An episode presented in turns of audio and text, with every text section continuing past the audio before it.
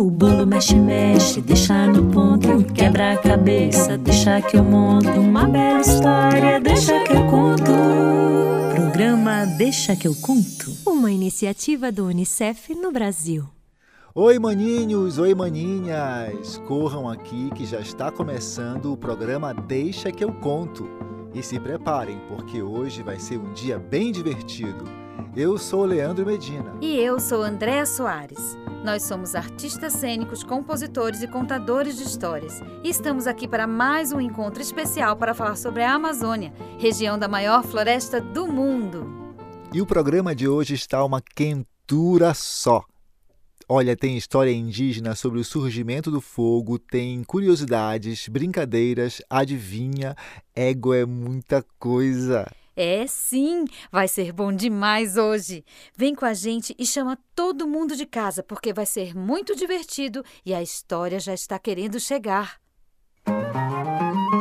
Olele, roda moeda, olele, a história chegou. Olele, roda moeda, olele, a história chegou. Deixa que eu conto. Não deixa que eu conte. Peraí, deixa que eu conto. Então vamos contar nós dois. Deixa que eu conto. Não, deixa que eu conto. Peraí, deixa que eu conto. Então vamos contar nós dois.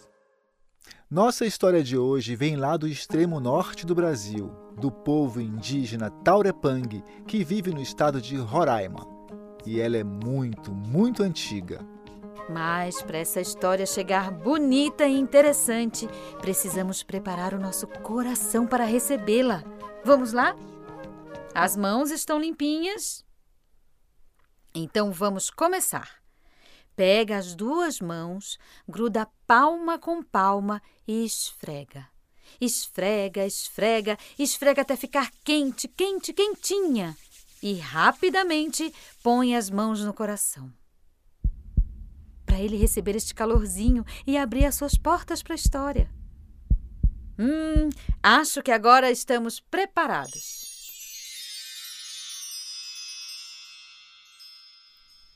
Há muito, muito tempo atrás, antes do começo do mundo, apareceu sobre a terra os índios Taurepang.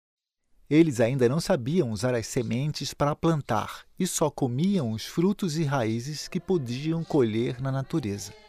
Eles também sabiam caçar e pescar, mas tudo era comido cru ou seco. Isso porque eles não sabiam fazer fogo, apesar de saberem que o fogo existia. O fogo só costumava aparecer nos dias de chuva, quando riscava o céu em forma de raia, fazendo aquele barulhão de trovão. Ao tocarem a terra, ele se desfazia em faíscas e depois fumaça, indicando que ali havia fogo. Os guerreiros mais corajosos da aldeia então corriam pelo mato a fim de conseguir ao menos um pouquinho de fogo, mas sempre que chegavam lá já não havia nada. Numa dessas vezes, eles descobriram alguns animais com carne diferente. Estavam quentes, haviam sido assados pelo fogo e tinham um sabor hum, maravilhoso. Assim, os Taurepang descobriram que comida cozida é bem mais gostosa. Mas como eles iam achar o fogo? Naquela aldeia também vivia uma velha feiticeira chamada Pele Nossamo uma certa época de sua vida, sem ninguém saber o porquê, ela se tornou mal-humorada e rabugenta. Não gostava de falar com ninguém e nem de ter alguém por perto. Resolveu, por isso, morar um pouco afastada da aldeia.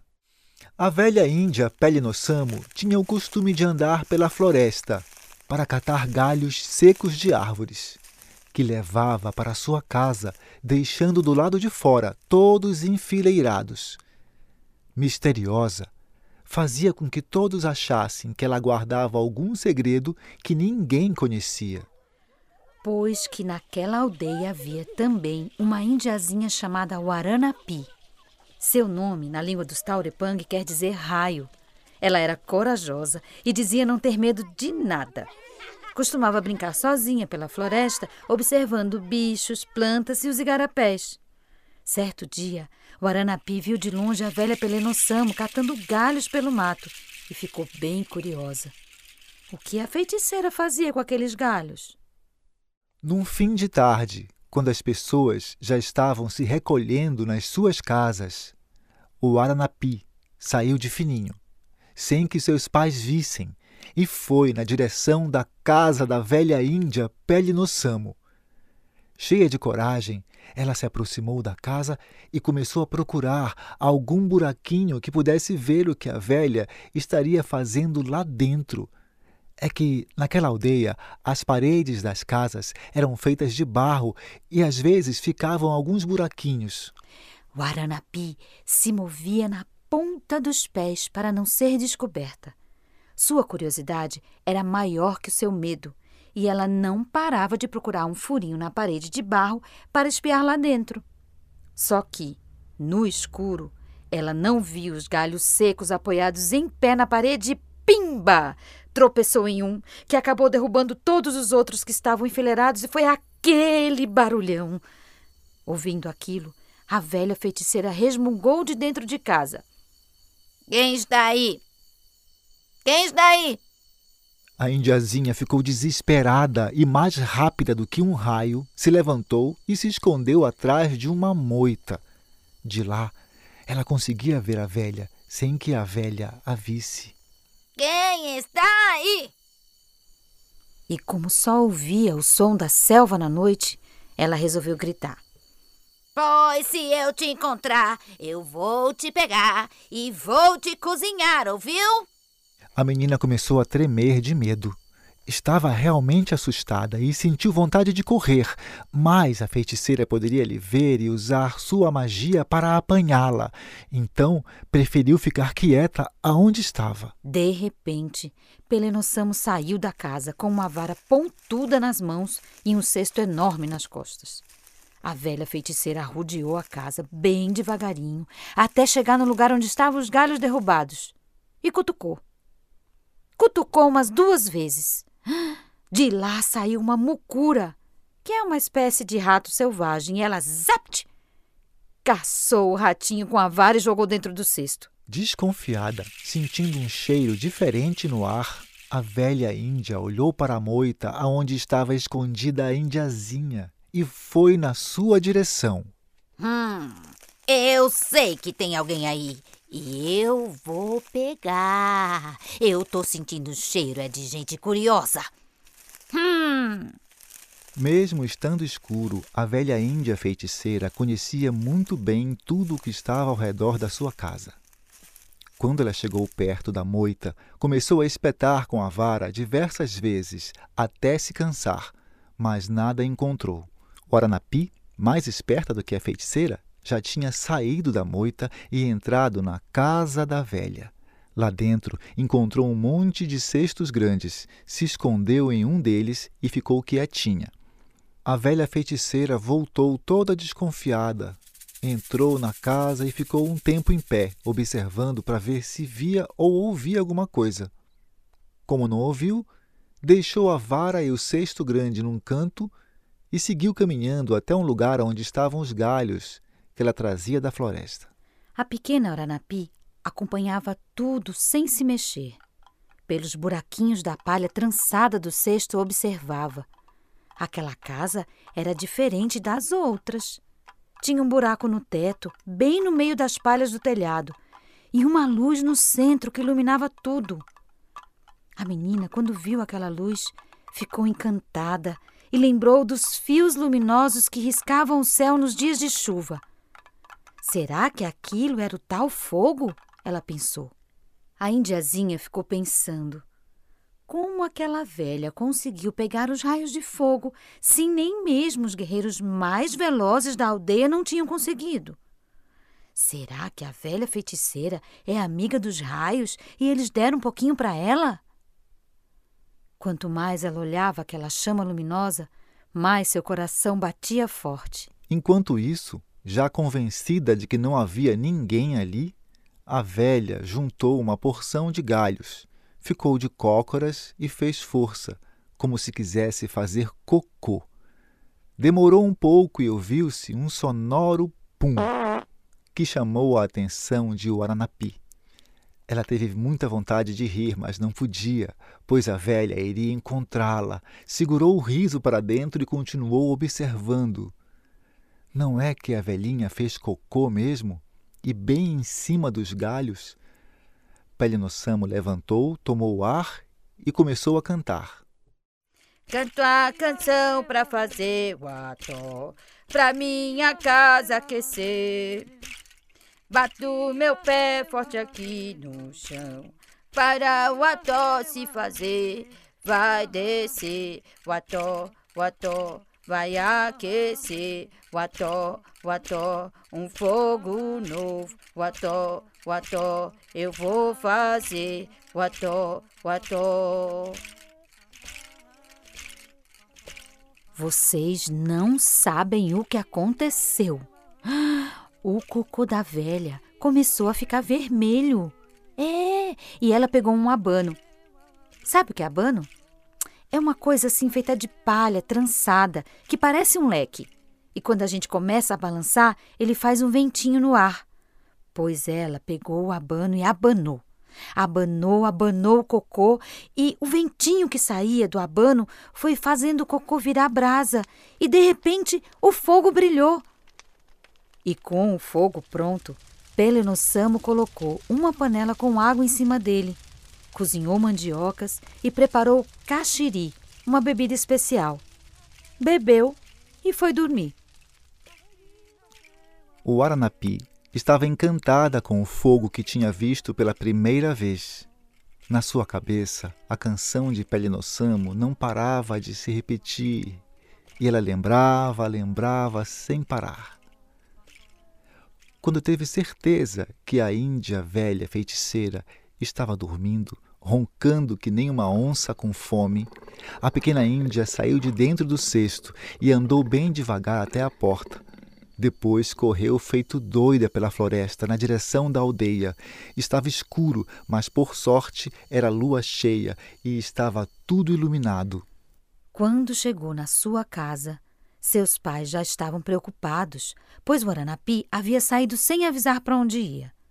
A pequena Índia então contou tudinho o que tinha acontecido.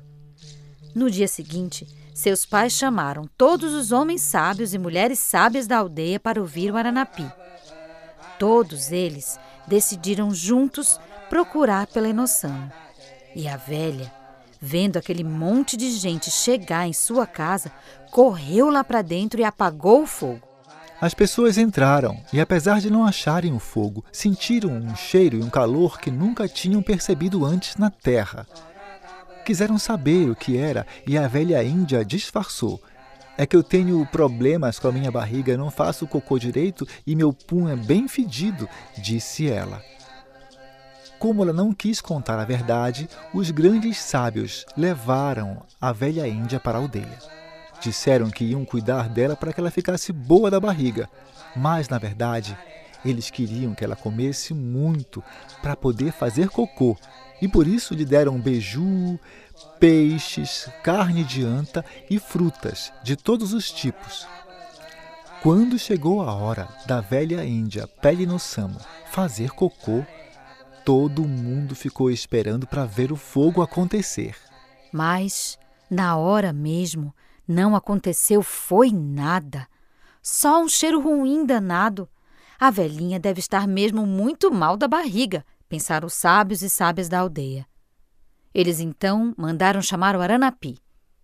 Queriam saber que tolice era aquela que ela tinha inventado. Como é que poderia ter mentido para todos da aldeia? Com lágrimas nos olhos, Oranapi jurou que não era mentira e pediu mais uma chance para provar a todos o que tinha visto. É que ela havia se lembrado que a velha tinha cantado uma canção e que talvez a canção fosse um tarém, uma espécie de reza que faz algo ruim se transformar em algo bom para as pessoas. Ao verem as lágrimas nos olhos da menina, eles lhe deram mais uma chance. A indiazinha então ficou por perto da casa onde estava a velha feiticeira. E vez ou outra, quando ouvia algum barulhinho lá dentro, ela espiava por um buraquinho na parede para ver o que a velha estaria fazendo. Pois quando a Índia feiticeira se acocorou para fazer cocô, o Aranapi começou a cantar aquela canção que ela nunca tinha esquecido.